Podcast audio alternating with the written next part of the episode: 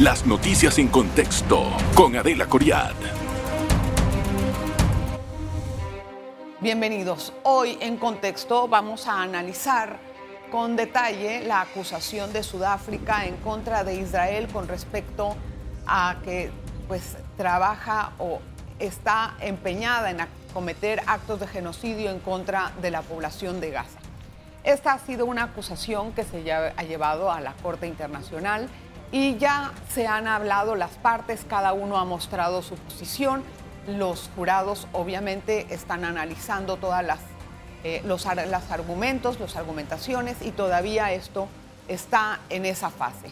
Pero también vamos a hablar acerca del conflicto en Gaza y las tensiones que hay en Medio Oriente con respecto a los ataques de las milicias hutis en contra de eh, barcos que transportan mercancía y que pasan por el Mar Rojo y que Estados Unidos se ha visto en la necesidad de responder con ataques a, puntuales a estas milicias para evitar que esto suceda en combinación con Inglaterra. Nuestro invitado de hoy es Hakim Mandenblum y él es el jefe de misión adjunto de la Embajada de Israel. Gracias, Hakim, por estar con nosotros. Bienvenido.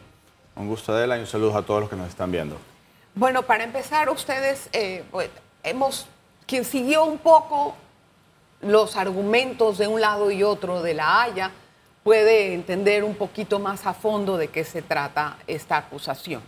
Eh, pero a mí me gustaría que Israel explique por qué cree que esa acusación es injusta en La Haya. La acusación no solamente injusta, es falsa, es improcedente y es no más que un libelo de sangre, el cual Sudáfrica está uniéndose a Hamas, básicamente, decidiendo ser como un brazo legal de una organización terrorista como el Hamas, reconocida como terrorista por Estados Unidos eh, por múltiples países, es decir, por la Unión Europea y por múltiples países a nivel eh, mundial. Y Sudáfrica está decidiendo presentar un caso casi que a nombre de Hamas en La Haya, algo que nos parece sumamente absurdo. Eh, primero que todo, el primero que acá tiene un atento genocida es Hamas. Los mismos líderes de Hamas, la misma carta de fundación de Hamas menciona que hay que eliminar a todos los, a todos los de Israel y, también incluso poner a, todo, a toda persona que no sea de su ideología bajo, eh, bajo su yugo. ¿okay? Eh, también eh, tenemos que entender que en varias ocasiones los mismos líderes de Hamas han declarado vez tras vez tras vez de que ellos desean hacer el 7 de octubre de una forma constante. Son ellos los que están constantemente amenazando el genocidio. La, en las escuelas en Gaza, en Gaza que está controlada por Hamas, lo que se enseña es odio, odio al resto de las poblaciones que están en, eh, en Israel. Y eso es algo que es eh, absurdo. Ahora, eh, Hakim, hay otra acusación y es que se, me imagino que esto proviene por la cantidad de civiles que han perdido la vida en los ataques israelíes. Más mujeres y niños, que se habla aproximadamente de un 70% de estas poblaciones. Y que eso hace un patrón de conducta de genocidio. ¿Por qué han muerto tantos civiles en este conflicto? Quiero empezar por una pregunta y es la fuente de estas cifras que eh, incluso Sudáfrica está utilizando. Según el Ministerio de Salud de Hamas, de una organización terrorista que básicamente está usando a la población civil como escudos humanos, entonces ellos están diciendo cualquier es cifra que, les eh, interese. Quiero preguntar otra cosa más. Cuando hablan de civiles, ¿qué ocurre? No hay ningún combatiente de Hamas que ha muerto porque ellos no han declarado ningún de combatiente de Hamas que ha muerto. Es decir, son cosas completamente absurdas y es una manipulación de la información. Y creo que hay otro punto detrás que es sumamente peligroso a nivel de las acusaciones que, eh, que Sudáfrica está haciendo en la, en la Haya. Esto puede ser un precedente. Israel al final somos una democracia, un país donde todos nuestros ciudadanos tienen plenos derechos, nosotros nuestro derecho y lo que tenemos que hacer es asegurar la seguridad de nuestros ciudadanos. ¿Ok?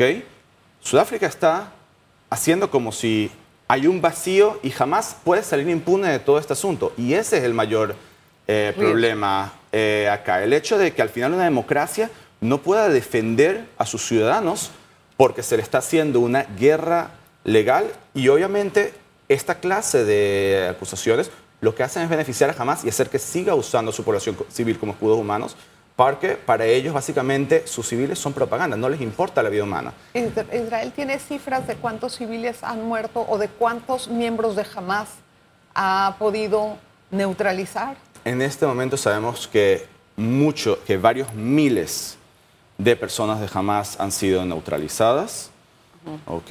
Pero a no hay nivel una general no tal. tenemos una cifra exacta. Una guerra es un lugar sumamente complicado eh, y jamás constantemente miente y eh, altera cifras, hace un montón de cosas. Jamás también, por ejemplo, recluta dentro de, de las personas que usa a jóvenes de 15 y 16 años. Ahora, una persona que ahora dispara, una persona de 15 y 16 años que dispara a un israelí que está lanzando cohetes, que está haciendo un montón de cosas, o una persona vestida de civil que dispara o que está lanzando cohetes, cualquier cosa, ellos lo cuentan como una persona, eh, como un niño inocente. Es, es decir, es muy importante el hecho de entender que estamos lidiando con una organización terrorista que no tiene límites. Entiendo. Ahora, eh, ¿cómo Israel puede saber exactamente qué tan avanzado va el, el proceso para neutralizar a Hamas? Porque cuando empezó la guerra, después del 7 de octubre, con los lamentables hechos que ocurrieron, Israel dijo que iba a aniquilarse a Hamas. ¿Qué tan aniquilado está después de estos meses? Es muy importante entender de que al final nosotros tenemos un balance y eso es gran parte de lo que tenemos como nosotros como democracia. Nosotros, nuestra guerra acá no es contra la población civil en Gaza. ¿ok? Nuestro conflicto es con Hamas y hacemos todo lo posible por eliminar a Hamas sin dañar a la población civil. Por esa razón es que hemos permitido que eh, cientos de miles de toneladas de ayuda humanitaria entren a la franja de Gaza. Por eso es que hemos- hacemos avisos, por ejemplo, se lanzan papeletas, se han cancelado ataques, porque jamás básicamente le dice a su población civil a niños que estén encima de los lugares donde están escondidos. Y eso hace que sea mucho más difícil el poder trabajar, el poder eliminar a Hamas de forma rápida. Las guerras no son algo bonito, no son algo bueno. ¿ok? Nosotros no pedimos entrar a esta guerra. Jamás fue el que hizo el ataque del 7 de octubre en el cual masacró a más de 1.200 de nuestros ciudadanos.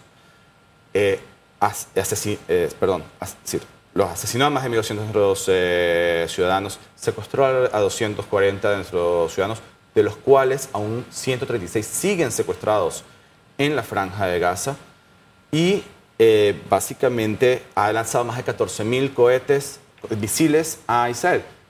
Tengo que hacer la pausa. Vamos a regresar con los secuestrados, vamos a regresar con la escalada de tensión que hay en el Medio Oriente y también con la situación humanitaria de la población en Gaza, porque hay críticas muy severas contra Israel. Una pausa y regresamos enseguida. En breve regresamos con En Contexto. Gracias por continuar en sintonía. Hoy analizamos la situación del conflicto en Gaza y también la escalada de tensión en el Medio Oriente con nuestro invitado, Hakim Mandelblum, él es jefe de misión adjunto de la Embajada de Israel. Eh, señor Hakim, hay acusaciones muy severas acerca de la situación de la población en Gaza. Se habla de una situación humanitaria eh, sumamente dramática, eh, sin agua, enfermedades que pueden estar prontas a salir, eh, una situación de hacinamiento. Y lo han dicho algunas organizaciones internacionales que están presentes en Gaza. Israel, ¿qué tiene que decir con respecto a esto? Quiero decir varias cosas con respecto a esto. Primero que todo, tengo que hablar de vuelta también sobre los eh, secuestrados. Ahorita vamos a hablar de los secuestrados. Ajá. Eh, a nivel de la franja de Gaza, se han permitido entrar cientos de miles de toneladas, más de 100 mil toneladas de suministros eh, humanitarios. Es decir, a tra- incluso a través de Israel, a través del eh, Keren Shalom Crossing, el, eh, De la el paso de- el paso fronterizo de Israel y también a través del paso fronterizo con Egipto, hay un sistema de cooperación para que entre ayuda humanitaria a Gaza. Ahora, el principal problema es que la ayuda humanitaria no está llegando a la población civil de Gaza. ¿A Está siendo está? robada por Hamas. Incluso hay varias filmaciones que se han tenido en el cual Hamas básicamente le roba a la población civil, incluso dispara contra civiles de Franja de Gaza para llevarse los suministros a, eh, sus, eh, a sus lugares. Ellos tienen un sistema de túneles que también tenemos que recordar. A lo largo de todo este tiempo ha llegado a ayuda humanitaria a Gaza, a lo largo de todos los últimos años.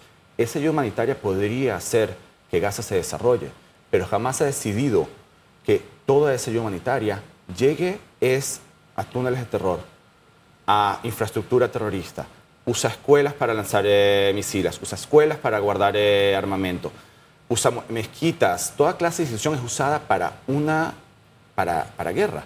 Y incluso organizaciones que había hablado previamente, como UNRWA, UNRWA básicamente es un cómplice de Hamas. UNRWA ha ayudado a Hamas a esconder eh, armamentos, ha ayudado incluso en todo lo que es adoctrinación del Hamas. ¿En qué lugar normal un libro de niños de escuelas incluye incitación a asesinar a una población, Ahora, como lo tiene eh, escuelas de UNRWA?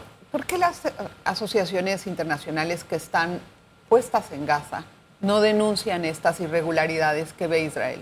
En algunos casos, incluso UNRWA, a principios de la situación actual, dijo de que le quitaron, eh, si me equivoco, eran 24 mil litros de combustible, cuando se estaba hablando de, ese tiempo de combustible. De la entrada del combustible. Y, y es importante entender, en el momento que se dieron cuenta, borraron el tweet. Jamás tiene un control completo de la franja de Gaza y ese es el principal problema. Tienes una organización terrorista controlando una población civil y todo aquel que está en la franja de Gaza está bajo el yugo de esta organización terrorista. Estaba, ellos básicamente usan todo lo que hay en la franja de Gaza para su propio beneficio, como también incluso sus propios líderes lo han declarado. A ver, eh, hay aún 139 eh, personas secuestradas en poder de Gaza. ¿Tengo bien la cifra? Eh, lo que tenemos entendido son 136, 136. secuestrados, aunque sí hay desaparecidos que aún no se ha determinado por completo el estatus. ¿Qué va a pasar con esas personas que están secuestradas? ¿Vislumbran ustedes una tregua pronta para poder hacer un intercambio de prisioneros como se hizo antes? En el caso, jamás tiene el mayor interés de eh, usar esto para terror eh, psicológico y ha hecho todo para, eh, incluso no le ha dado ningún derecho a todos los que están secuestrados. Estábamos hablando antes de las organizaciones internacionales. Hemos pedido constantemente a la Cruz Roja que ella visite, que se le permita visitar, que pueda llegar a ver el estatus de cada los secuestrados. Eso no ha ocurrido, en contra de toda forma de derecho internacional. Es como si los derechos de los secuestrados para el mundo no le importan es algo que nos parece algo eh, brutal. Eh, a nivel general, los 136 eh, secuestrados, incluso jamás ha usado videos de los secuestrados para hacer juegos macabros de violencia psicológica. El último caso es, por ejemplo, con Noah Argamani. Quiero mostrar su foto. Jamás usó videos de secuestrados para hacer presión y terror psicológico hacia Israel, incluso haciendo juegos macabros de qué es lo que habrá ocurrido con ellos, esa clase de cosas.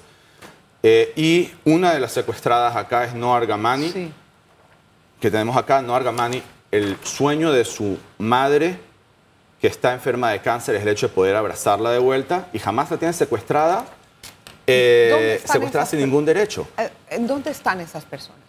Si yo supiera dónde están las personas secuestradas, sinceramente haríamos todo para poder devolverlos. La pregunta no está en lugar. Vamos a reformular la pregunta. ¿Cómo va a liberar Israel a los secuestrados? Y si tienen prueba de vida de todos. No tenemos pruebas vida, no tenemos ninguna comunicación. Básicamente, la Cruz Roja no ha podido visitar a los secuestrados. En muchos casos sabemos que están pasando por situaciones sumamente brutales. Eh, varios testimonios de aquellos que han sido liberados eh, previamente eh, incluyen el hecho de que están pasando por violencia sexual están pasando por eh, torturas de forma constante y por diferentes cosas. Tenemos varios también testimonios de violaciones durante el 7 de octubre y de diferentes cosas a lo largo de todo este tiempo. Quiero que también vean algo más, otro video que jamás sacó. Estas son Karina, Daniela, Lili y Agam.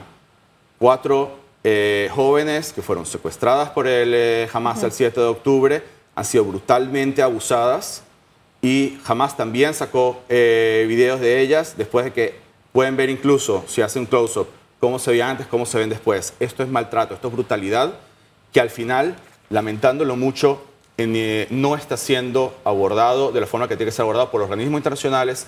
Sudáfrica, para ellos no les importan los derechos de estas eh, personas y lamentándolo mucho, ni la ONU ni la Cruz Roja han hecho ningún esfuerzo efectivo para poder ayudar en la situación algunas preguntas eh, puntuales.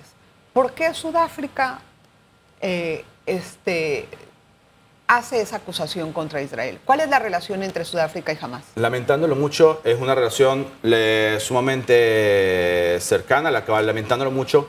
Sudáfrica incluso ha recibido líderes de Hamas de forma constante, los ha bendecido diferentes cosas. Incluso después del 7 de octubre demostró su apoyo ante eh, Hamas y reitero, es un país que está apoyando a una organización terrorista, que para nosotros es algo eh, brutal.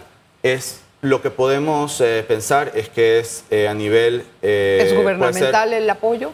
Es, desde el gobierno de es, es gubernamental, es por agendas políticas, es lo que podemos ver, porque no hay ninguna forma en la cual se pueda hacer un transvesti similar al derecho internacional como lo ha hecho Sudáfrica. Este Voy a hacer una pausa y al regresar quisiera hablar acerca de la escalada del conflicto con Irán, bueno, no con Irán, con las proxies de Irán, que son los Houthis, y entender en qué va a pasar, qué va a pasar en, en este en, este, en esta parte del el mundo.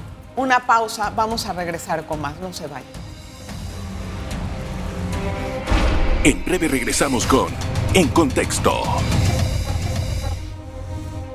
Bien, gracias por estar con nosotros en En Contexto. Analizamos la situación en el Medio Oriente. Hay una escalada también de tensión y de ataques entre eh, las fuerzas de Estados Unidos junto con Inglaterra que están atacando puntualmente a las milicias hutis que acusan de estar patrocinadas por Irán. ¿Hasta dónde puede llegar el escalamiento de estos ataques? Creo que la clave acá, y la palabra clave que dijiste es Irán. Irán tiene varios tentáculos que ha ido construyendo a lo largo de todo el Medio eh, Oriente y son varios movimientos proxy. Uno es Hezbollah, que también se ha hablado menos, pero en el norte nuestra población eh, civil está siendo constantemente eh, atacada, incluso eh, murieron eh, dos civiles nuestros durante el último fin de semana. Asimismo, tienes, por ejemplo, a Hamas en, el sur de Israel y tienes, por ejemplo, los Houthis en Yemen. Al final, Irán es el que está orquestando todo esto para desestabilizar la región. Y el, uno de los problemas principales que está ocurriendo en la región es que los Houthis, básicamente, cuando pasas desde el Mar Rojo al mar Mediterráneo o viceversa, el mar eh, tienes que pasar por un estrecho llamado Bab el Mandab. Los Houthis básicamente han amenazado al comercio internacional al, al, atacar a barcos en ese estrecho. Y es otra forma en la cual Irán está haciendo todo lo posible por desestabilizar la región y el mundo. ¿Por qué no se entonces se lleva a Irán al Consejo de Seguridad de la ONU? Sería una excelente idea y creemos que sería algo que sería importante. ¿Por qué no lo plantean los países que se están viendo afectados con el comercio marítimo internacional? Es importante establecer de que incluso en, la, en el UN Security Council se hizo una declaración, una resolución, la cual incluso condena lo que está, se está haciendo a nivel de los eh, Houthis y se han hecho diferentes acusaciones contra Irán en, el, eh, en la ONU. Y el principal problema acá es que, lamentándolo mucho, estas, estas acusaciones deberían tener muchísima más fuerza. ¿Cree usted que eso pueda llegar a un nivel más alto de escalamiento? Todo depende de cuáles sean las reacciones eh, que se tengan. Es muy difícil predecir cómo va a ser en el eh, Medio Oriente las cosas. Lo que sí es importante es que al final el ataque de los Houthis a las vías marítimas tiene que ser completamente condenado y tiene que parar. Israel también, perdón, lo interrumpí. No, todo bien. Israel, es que quería hacerle una pregunta que no se me puede pasar. Israel había eh, eh, pensado, no sé si ya han tenido una definición junto con la población de Gaza, ¿quién va a gobernar Gaza después del conflicto? ¿O cómo va a ser eso? Ok, voy a explicar. Nosotros no deseamos gobernar Gaza después del conflicto. Lo voy a poner de forma clara, todo el mundo lo, todo el mundo no, perdón. Los líderes de Israel han expresado en varias ocasiones, el primer ministro, diferentes líderes han demostrado que no deseamos tener control sobre la población civil. Israel, reitero, nos retiramos de Gaza eh, hace, es decir, en el 2005, en el, hacia el 2006 jamás toma control de la franja de Gaza y ahí empiezan gran parte de los problemas con un movimiento terrorista que controla una región. Lo que sí deseamos que ocurra es que jamás no pueda controlar la franja de Gaza y que jamás deje de ser una amenaza hacia eh, los ciudadanos israelíes y hacia el mundo también. ¿Cómo pueden controlar eso después de que yo me imagino que la población civil va a tener resentimiento sobre las acciones que ha hecho Israel para eliminar a Gaza del territorio? Ah, Para eliminar a Hamas. Ah, de Gaza. perdón, disculpa, eso fue error mío. Eliminar a Hamas del territorio. Eh, quiero preguntar algo. La incitación al odio que ha hecho Hamas durante los últimos, los últimos eh, casi 18 años no son incitación al odio, no es crear resentimiento, no es crear odio. Al final yo creo que hay que eliminar las fuentes de incitación al odio. Uno de ellos es Hamas con complicidad también de UNRWA. Y es importante decirlo, que una agencia de la ONU es cómplice de incitación al odio. Y esa clase de cosas tienen que cambiar. Al final lo que deseamos, de vuelta, nosotros no deseamos gobernar Gaza. Nosotros deseamos que nuestros ciudadanos vivan en paz. Y todos los planes que incluyan el futuro de Gaza incluyen el hecho de que al final los ¿Cómo se civiles de Gaza puedan tener gobierno propio, pero que al final jamás no sea una amenaza. ¿Aceptan la idea entonces de dos estados, uno palestino y uno israelí? En varias ocasiones, varios líderes de Israel constantemente han mencionado el hecho de que se acepta la decisión, eh, se acepta el hecho de que de dos estados. A lo largo del tiempo, estamos hablando de que nos sentamos a negociar para el plan de dos estados para 12 Han habido muchos intentos. en 1995, en 1999, en el 2000. 2020 fue la última Sí. protesta que se hizo, que Israel dijo que sí, la autoridad palestina dijo que no. Entonces, quiero preguntar, al final nosotros, ¿cómo sea exactamente qué es lo que vaya a ocurrir de vuelta? Creo que hay cosas que tienen, que el futuro es, es decir, tiene sorpresas, pero el hecho de que de verdad deseamos que los palestinos, que los, que las civiles en Gaza se puedan auto, Gobernar. autogobernar es algo que completamente estamos de acuerdo y al final, reitero, lo que nosotros deseamos es vivir en paz. Nosotros no comenzamos esta guerra. Hakim, ¿cómo van a regresar los secuestrados a casa? Hay una Primero que se todo, primero que todo, en este momento estamos haciendo todos los esfuerzos para poder liberar a los secuestrados. Es importante que también se haga presión internacional para que jamás no se salga con la suya. Eh, en este momento también varios de los secuestrados, es decir, varios secuestrados sabemos que, eh, que fueron asesinados por eh, Hamas. ¿ok? Y de los secuestrados entendemos que hay eh, parte que han sido asesinados por Hamas. Y de están verdad que hacemos de todo y, están, y sus cuerpos están en manos de Hamas.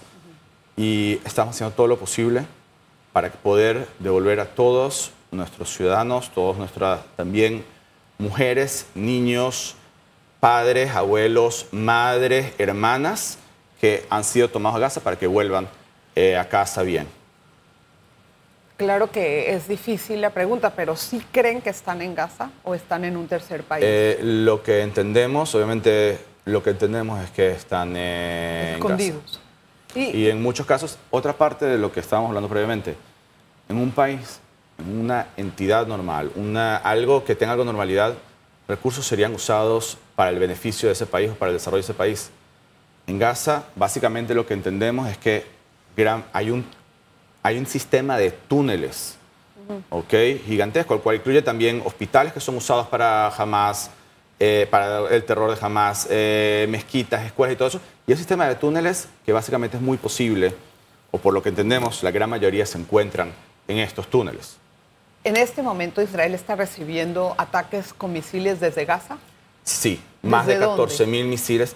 Y quiero también preguntar esto a, Que la- no a la entiendo de persona. dónde, si ya... sale, es decir, salen de gran parte de lugares, incluso de lugares que son, por ejemplo, escuelas, lugares que, son eh, designados como zonas que deberían ser seguras y que deberíamos, y debería estar ahí población, y no debería, está ahí población civil y jamás siguen lanzando esos lugares. Al final nosotros estamos haciendo todo con el derecho internacional, estamos luchando contra un movimiento que no tiene ninguna clase de moralidad y por ende sigue lanzando misiles y se acaba y y a nivel humanitario siguen eh, hablando de diferentes eh, cosas, pero quiero preguntar también a la persona promedio. Dicen que se acaba todo en Gaza. ¿Cómo no se han acabado misiles? Más de 14.000 misiles han sido enviados a Israel y siguen siendo lanzados contra centros Con civiles israelíes. Esperemos que este conflicto pueda llegar a un fin pronto y que haya un proceso de paz y de entendimiento. Gracias, Jaque. Eh, me es importante agregar una cosa más. Se nos acabó el tiempo. Eh, solamente quiero agregar una cosa más y el hecho de que incluso se han hecho, han hecho varios ataques terroristas dentro del territorio israelí en los últimos días. Sí. El último fue en Ranana, eh, el cual as- eh, ayer básicamente un habitante de, eh, de Hebrón eh, llegó y eh, con un carro se puso a atropellar a personas y atacar, hiriendo a más de 17 y matando a personas. Gracias, Jaquín, por ese anuncio último. Nos vemos en la próxima ocasión. Se nos acabó el tiempo. Gracias por estar con nosotros. Las noticias en contexto con Adela Coriad.